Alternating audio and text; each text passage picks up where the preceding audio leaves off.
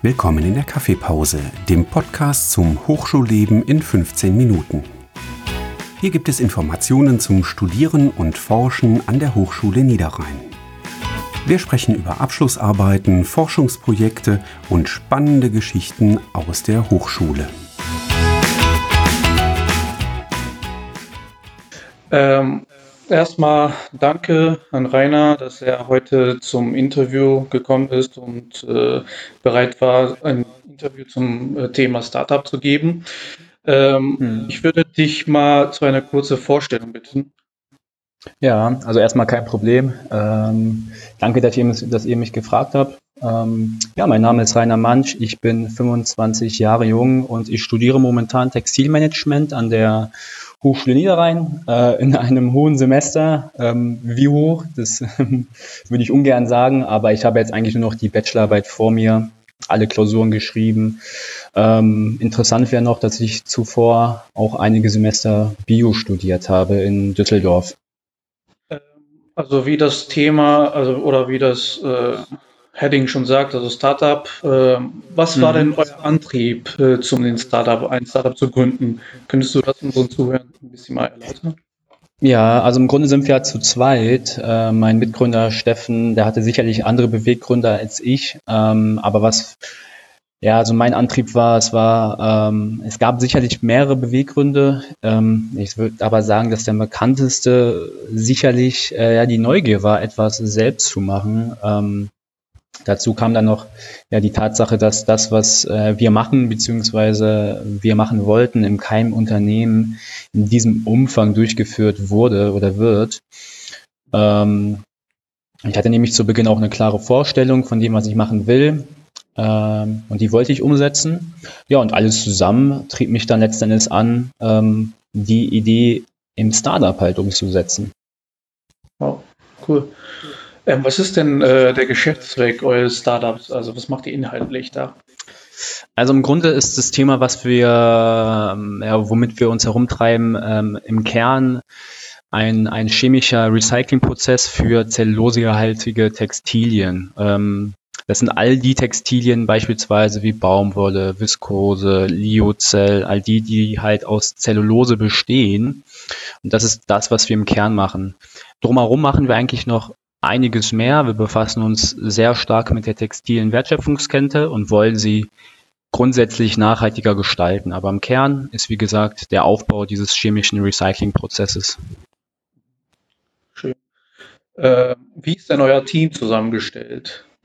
Ja, also wir sind ähm, interdisziplinär aufgestellt. Also dadurch, dass es ein sehr komplexes Thema ist, ähm, war mir von vornherein bewusst, dass ähm, ich alleine das sowieso nicht schaffen werde und ich auf jeden Fall einen Wirtschaftler brauche. Ich habe zwar Textilmanagement ähm, Studium, wo man ja auch wirtschaftliche Fächer hat, aber man kann lange nicht das wissen, was ein studierter Wirtschaftler ähm, gelernt hat. Und da haben wir uns dann zu Beginn so aufgestellt, dass wir, ja, wie gesagt, ich als Textil Techniker, als Halbchemiker und dann halt Steffen als der Wirtschaftler oder das wirtschaftliche Pendant zu mir. Und mittlerweile zu unserem Team äh, kann man noch sagen, dass wir ähm, auch mittlerweile gewachsen sind und ähm, auch mit Wirtschaftspsychologen arbeiten zusammen, weil die sind interessant, äh, wenn es um die Zielgruppenanalyse geht, aber auch mit Produktentwicklern, ähm, wenn es darum geht, wie muss ein textiles Produkt aussehen, um es zu recyceln. Also wir versuchen uns so aufzubauen, dass wir die Kompetenzfelder, die wir nicht bedienen können, mit Leuten dann halt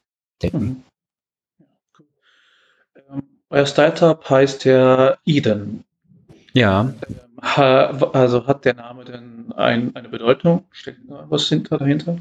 Ja, der hat tatsächlich eine Bedeutung und ähm, also grundsätzlich geht es tatsächlich darum, so einen positive, positiven Gedanken äh, bei dem ja, Konsumenten oder bei dem Leser des Namens anzustoßen. Und da hatten wir eine ganz interessante Namensfindung zu Beginn der Gründung. Da habe ich halt alle meine Kommilitonen zusammengeholt und gesagt, wir brauchen jetzt einen Namen. Der Notartermin ist nächste Woche. Und man kann ja nicht irgendeinen Namen geben. Da hat Steffen ja schon von Anfang an gesagt, gerade im Marketingbereich, ähm, der Kunde liest etwas, der assoziiert damit direkt was Negatives was Positives. Und dann hat ein, ja, ein Kumpel von mir ja einfach mal Garten Eden reingeworfen als einen, einen, einen, ja, einen positiven Begriff. Und aus diesem Garten Eden ist dann ja Eden entstanden. Und ein anderer Freund hat ein zweites E dran gehangen und so hat man ja einen gewissen Wiedererkennungswert und ähm, ja, es funktioniert im Englischen wie im Deutschen. Also ich glaube, die Engländer würden dann eher Eden sagen, wir Deutschen sagen Eden. Ähm, und es soll, wie gesagt, einfach etwas Positives beim Leser ähm, hervorrufen. Ähm, ihr beide seid ja als Tuner selbst noch mit dem Studium beschäftigt. Also welche Herausforderung bedeutet dies denn für euch und euer Startup? Ja, Steffen ist ähm, seit äh, letztem Jahr aus seinem Studium heraus, hat nämlich den Bachelor gemacht. Ähm, das heißt, nur noch ich bin im Studium drin, aktiv. Und grundsätzlich ist unsere Situation ein bisschen ähm, sage ich mal, ein bisschen anders als diese typische aus dem Studium gründen, weil wir dadurch, also ich habe gerade keine Herausforderung dadurch. Ich habe, wie gesagt, auch ähm, schon viele Klausuren, wenn nicht sogar, ich habe alle Klausuren geschrieben, äh, habe noch meine Bachelorarbeit offen und ähm, dementsprechend ist es für mich jetzt nicht so, dass ich dadurch Herausforderungen habe. Aber ich weiß von, von anderen Startups bei uns äh, im Inkubator, dass wenn du gleichzeitig ein ein äh, Vollzeitstudium durchführst, dass es natürlich gerade bei dem zeitlichen oder bei dem Zeitmanagement eine große, große Herausforderung ist, die bei mir glücklicherweise wegfällt. Mhm. Interessant. Ähm, also welche weiteren äh, Aufstellungen würdest du denn als Gründer geben? Ähm, Im Grunde gibt es gibt es ähm, oder bietet die Stadt München-Gladbach auch, aber auch jede Stadt bietet mehrere Anlaufstellen an. Und neben der Hochschule ähm, sind es sicherlich die Inkubatoren. Davon gibt es meistens immer ein, zwei, wenn nicht sogar mehrere in der Stadt. Hier in München-Gladbach ist es ähm, unter anderem die Blauschmiede, ähm, in der ich auch sitze. Und die bietet einen auf jeden Fall äh, Raum und Platz, ähm, um sich halt mit seiner Idee auseinanderzusetzen, um die Anfänge zu, zu oder die anfänglichen Schritte äh, gehen zu können. Ähm, das ist sicherlich eine, eine Anlaufstelle, die jeder anvisieren muss, wenn es ums Gründen geht. Aber ich glaube auch dieses, dieses äh, grundsätzliche mit Unternehmen reden, ähm, auf Messen sein, mit Unternehmen sprechen von der Idee, die man hat, weil oftmals sind auch Unternehmen gute Anlaufstellen für Startups oder für Leute, die sich selbstständig machen wollen, weil auch sie haben je nach Größe des Unternehmens auch äh, sowas wie ein, wie ein ähm, ja, Inkubator oder so eine Startup ähm, Startup-Bereich, wo die halt selber Startups fördern. Und ich glaube, das sind so die zwei wichtigsten Anlaufstellen ähm, für jemanden, der sich selbstständig machen will. Ja, verstehe. Ähm, also könnte die Hochschule denn euch in irgendwelcher Art in der Gründungsprozesse unterstützen oder hat sie das? Auf jeden Fall. Also nicht nur unterstützen, sie ist, glaube ich, sogar auch ähm, ausschlaggebend für unseren Volk, weil gerade ne, dieser chemische Recyclingprozess, dafür brauche ich halt Zugang zu Laboren. Und diesen Zugang habe ich glücklicherweise bei die Hochschule. Und ähm, die Hochschule ist da sehr offen und sehr hilfsbereit. Und ähm, ja, so dass es mir da leicht gemacht wurde, auch Zugang zu finden und meine Idee umsetzen zu können. Dazu kommt halt noch, dass die Hochschule auch das Innovatorium hat, also unser Fachbereich. Ähm, das Innovatorium ist auch eine Anlaufstelle für, für Studenten, die eine eigene Idee haben, wo es erstmal nicht ums Thema Gründen geht, aber wo man einfach die Idee verfolgen will. Ähm, und da kommt man halt in, in, ins Gespräch mit dem Professor, mit anderen wissenschaftlichen Mitarbeitern. Und ähm, ja, das ist einfach ein sehr, sehr fruchtbarer Austausch äh, mit den ganzen Leuten auch in der Hochschule. Ähm, wie sieht es denn eigentlich finanziell aus? Also musste man da ein gewisses Startkapital haben? Ähm, ja, je nachdem. Also wir sind beispielsweise eine UG, das ist äh, GmbH, da brauchst du ähm, nicht das Startkapital, was du ja benötigst, um eine GmbH zu gründen. Das liegt nämlich bei 12.500 Euro bei einer GmbH mhm. ähm, und nicht, wie die Leute denken, bei 25.000 Euro.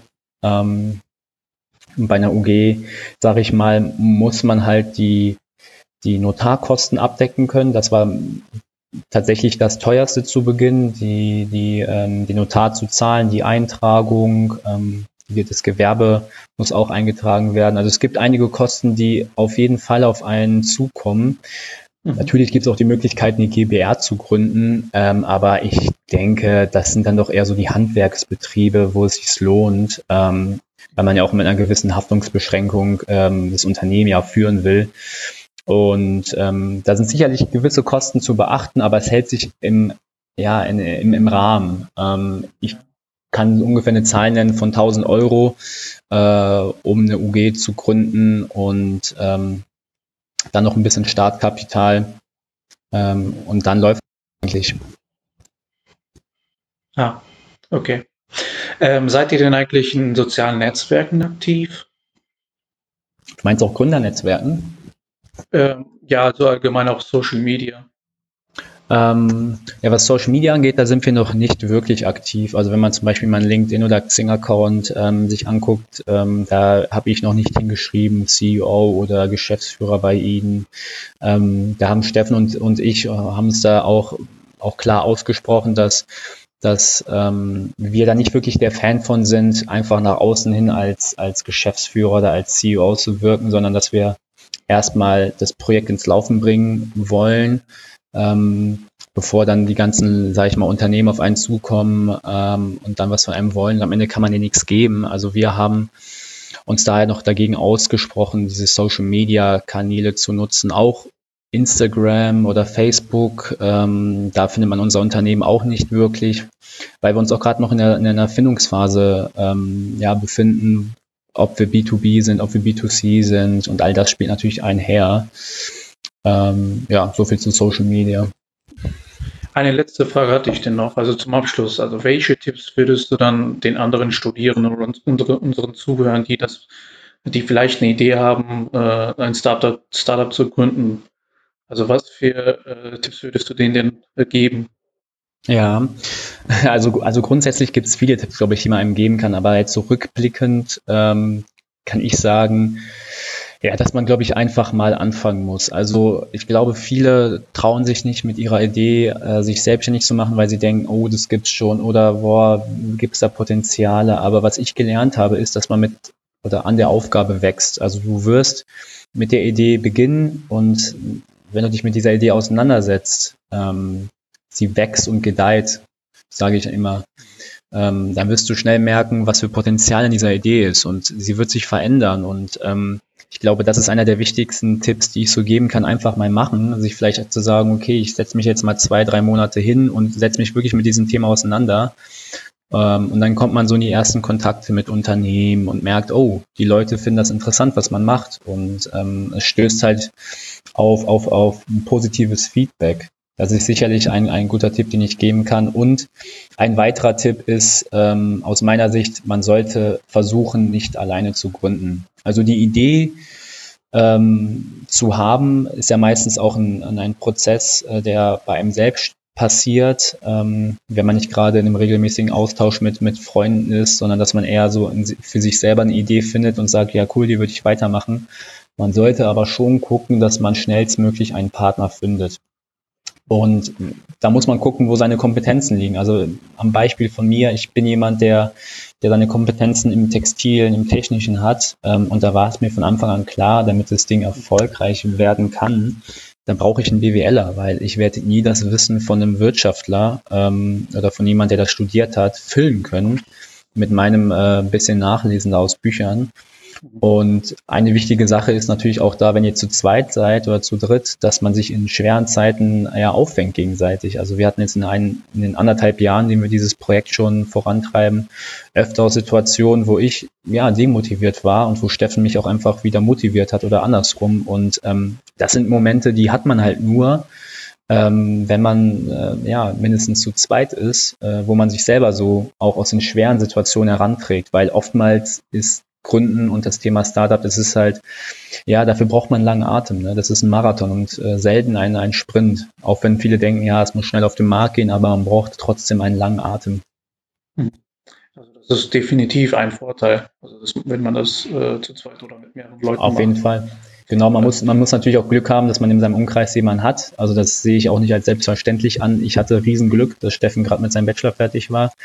Ähm, aber man sollte Ausschau halten und so in Gründernetzwerken gehen, in Gründerzählen, da wird man sicherlich jemanden finden. Ja, auf jeden Fall.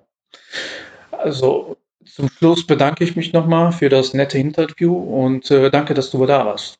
Ja, vielen Dank für die Fragen.